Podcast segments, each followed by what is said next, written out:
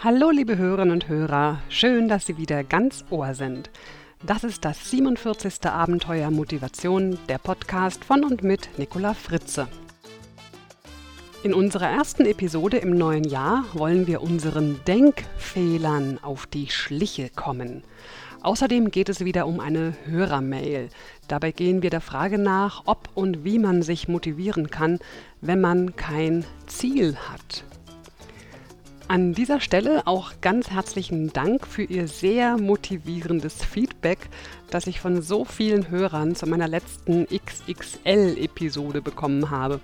Und ich begrüße hiermit auch ganz offiziell meine Hörer in Italien, Schweden, der Schweiz, Österreich und Spanien, um meine Nationalitätenliste vom letzten Mal noch zu vervollständigen. So viele Nationalitäten, unglaublich. Ja, einigen von Ihnen habe ich ja schon per E-Mail geschrieben, also geantwortet, dass es 2009 etwas Neues von mir geben wird. Und ich glaube, ich habe da so ein wenig Ihre Neugier geschürt. Heute nun möchte ich das Geheimnis lüften.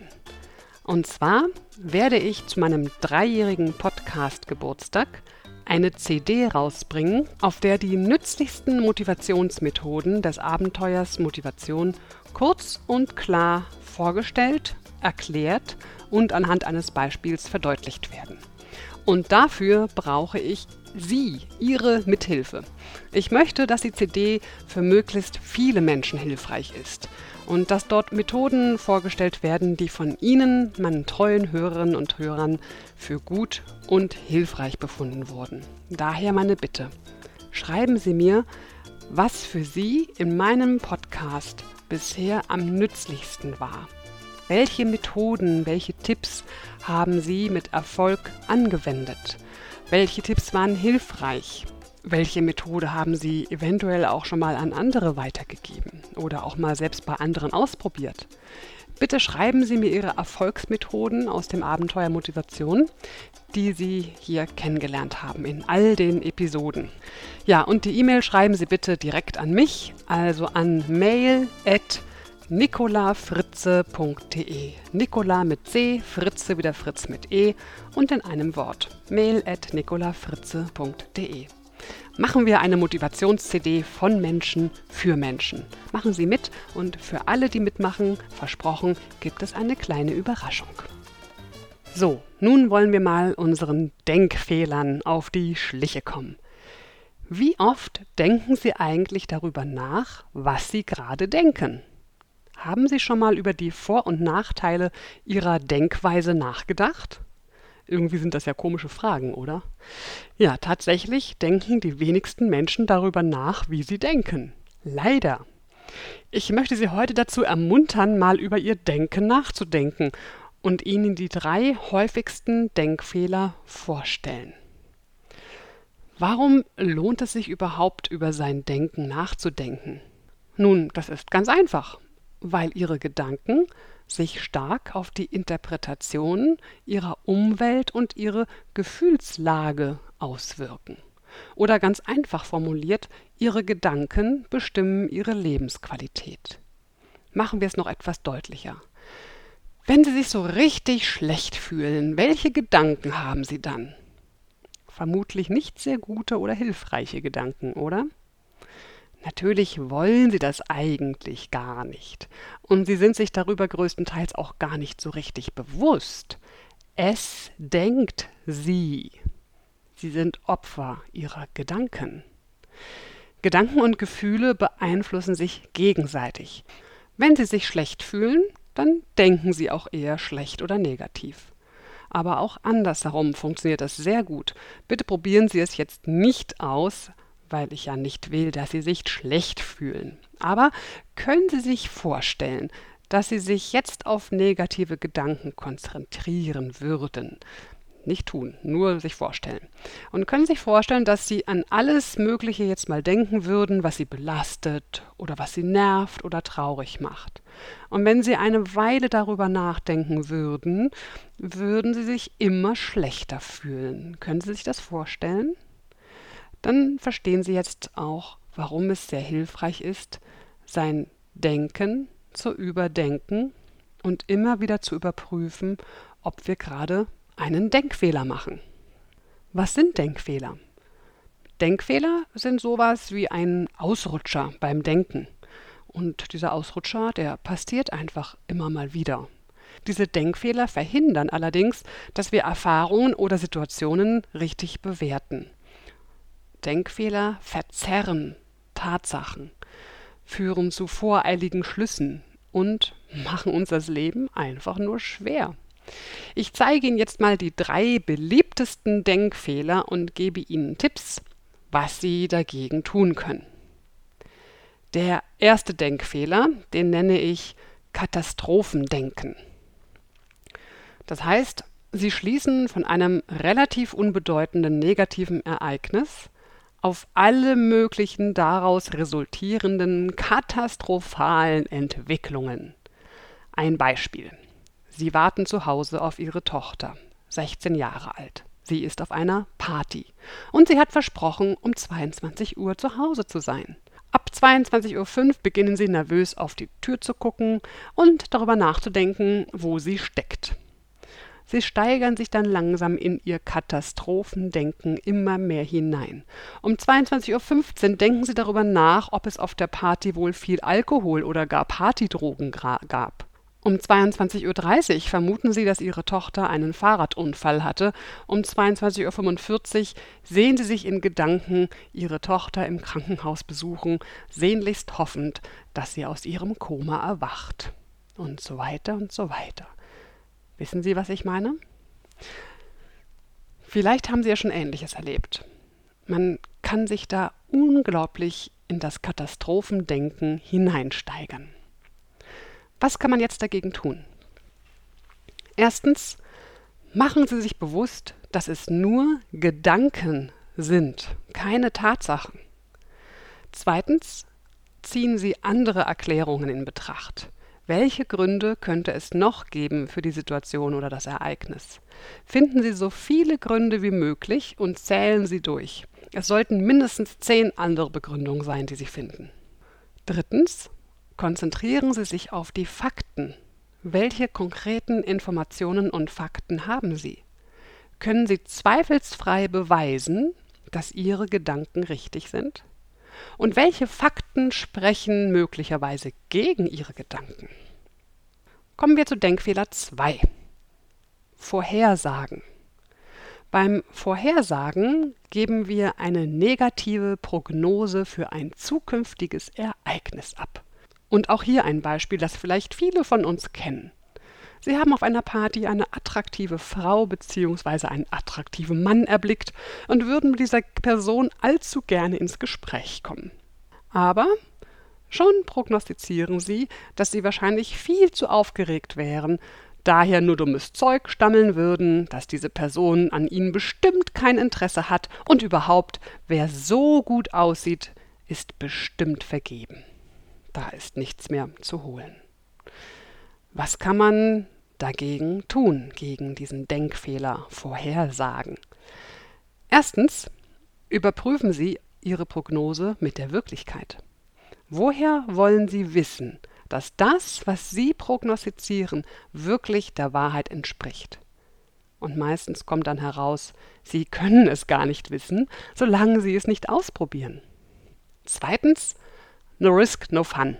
Seien Sie auch mal bereit, ein Risiko einzugehen. Betrachten Sie es sportlich. Sagen Sie zu sich, okay, das ist es, was ich denke. Dann schauen wir doch mal, wie die Wirklichkeit aussieht. Und drittens, machen Sie sich klar, dass die Erfahrungen, die Sie in der Vergangenheit gemacht haben, nicht Ihre künftigen Erfahrungen bestimmen. Geben Sie also jeder Situation die Chance, eine neue und andere Erfahrung zu werden. So, und dann kommen wir noch zum dritten Denkfehler. Das ist Gedankenlesen. Beim Gedankenlesen unterstellen wir unserem Gegenüber negative Gedanken oder Absichten. Also wir glauben zu wissen, was der andere denkt. Ja, wir glauben sogar zu wissen, warum sich jemand so verhält, wie er sich verhält, so handelt, wie er handelt. Blöderweise neigen wir dabei immer dazu, genau die Gedanken zu lesen, vor denen wir uns am allermeisten fürchten. Nicht sehr angenehm. Ein Beispiel. Ihr Gesprächspartner unterbricht während des Gesprächs den Augenkontakt zu Ihnen, schaut an Ihnen vorbei und gähnt. Sie schließen daraus, dass ihn das Gespräch mit Ihnen langweilt und er sich abwenden möchte. Was kann man gegen das Gedankenlesen, gegen diesen üblen Denkfehler tun? Erstens, suchen Sie alternative Begründungen für das, was Sie sehen. Was könnte noch zu diesem Verhalten führen? Zweitens, machen Sie sich klar, dass Sie nur interpretieren und dass Ihre Interpretation durchaus auch falsch sein könnte. Drittens, verschaffen Sie sich mehr Informationen, um zu überprüfen, ob Ihre Gedanken richtig oder falsch sind. Auf gut Deutsch, fragen Sie einfach freundlich und höflich nach. So, das waren unsere drei Denkfehler. Wenn Sie Ihre Gedanken so richtig unter die Lupe nehmen wollen, dann empfehle ich Ihnen, alle quälenden Gedanken aufzuschreiben, wenn Sie mal wieder schlecht drauf sind. Und dann überprüfen Sie mal, welchem Denkfehler Sie besonders gerne auf den Leim gehen.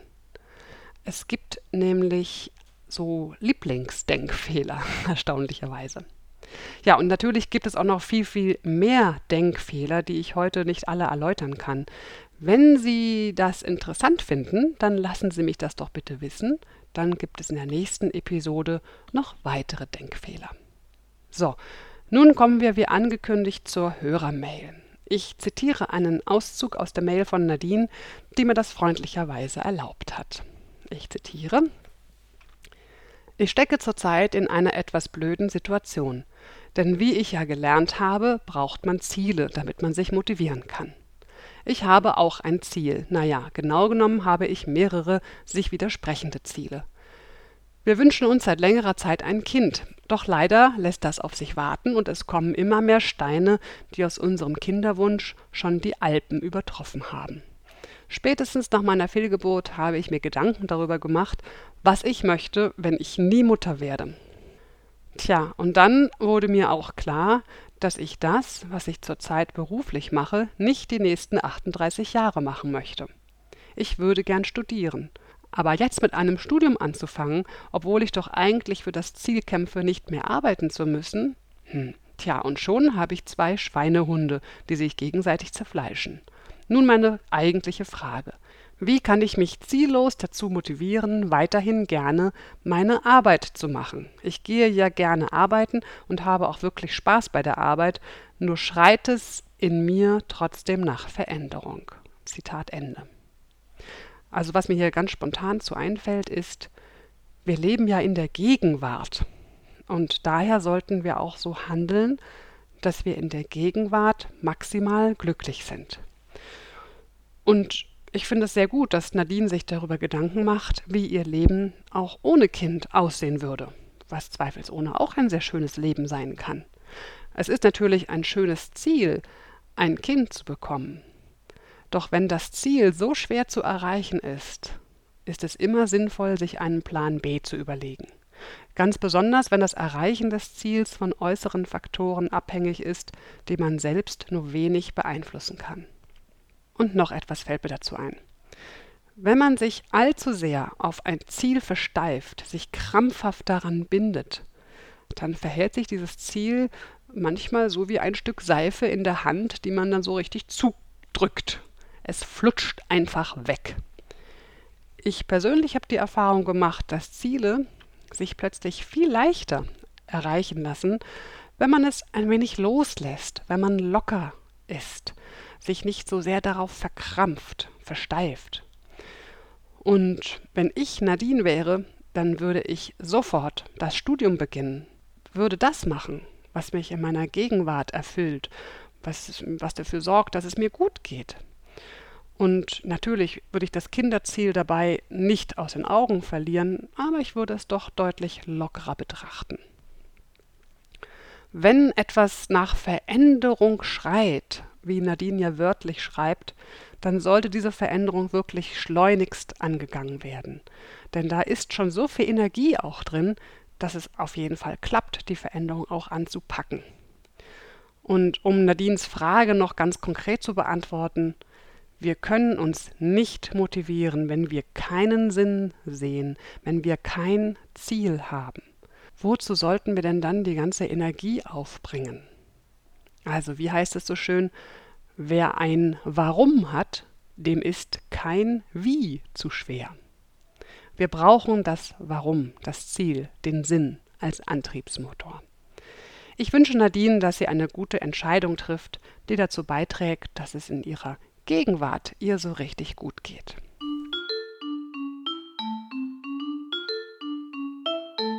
So, meine lieben Hörerinnen und Hörer. Zum Schluss habe ich noch einen kleinen Tipp in eigener Sache für alle die, die im Raum Augsburg leben. Und zwar am 29. Januar halte ich abends bei der Augsburger Zeitung einen offenen Vortrag mit dem Titel Think Gender, warum Frauen shoppen und Männer einkaufen. Denn darin geht es auf unterhaltsame und humorvolle Art um die unterschiedlichen Kommunikationsstile von Männern und Frauen. Und wer das interessant findet und mehr Informationen dazu wünscht, der geht bitte mal auf die Website www.sales-motion.de. Also Sales, das englische Wort, also Sales geschrieben, sales-motion.de www.salesmotion.de und dort einfach unter Termine, ich glaube, das ist der erste Termin, dort finden Sie mehrere Informationen noch dazu. Wenn Sie kommen mögen, geben Sie bei der Anmeldung einfach an, dass Sie mein Gast sind und dann ist der Eintritt für Sie kostenlos. Ich würde mich natürlich sehr freuen, wenn Sie dann anschließend nach dem Vortrag noch kurz zu mir kommen, damit ich meine Gäste dann auch kennenlerne. So, das war's für den Monat Januar. Bitte denken Sie daran, mir Ihre nützlichsten Motivationsmethoden aus meinem Podcast zu schreiben, die Sie aus all den Episoden in den letzten fast drei Jahren für sich mitgenommen haben. Schreiben Sie Ihre Mail an mail.nicolafritze.de. Dann kann ich nämlich auch ganz bald mit der CD beginnen. So, ja, was bleibt? Jetzt bleibt noch eins. Ich wünsche Ihnen natürlich noch einen guten Start in das junge Jahr 2009 und danke Ihnen fürs Zuhören. Bleiben Sie gesund und munter. Ihre Nicola Fritze. Weitere Informationen zu dieser Sendung sowie unseren vielen anderen Hörkanälen finden Sie auf unserem Edutainment-Portal www.dasabenteuerleben.de. Und wenn es Ihnen gefallen hat, dann empfehlen Sie mich doch weiter. Herzlichen Dank.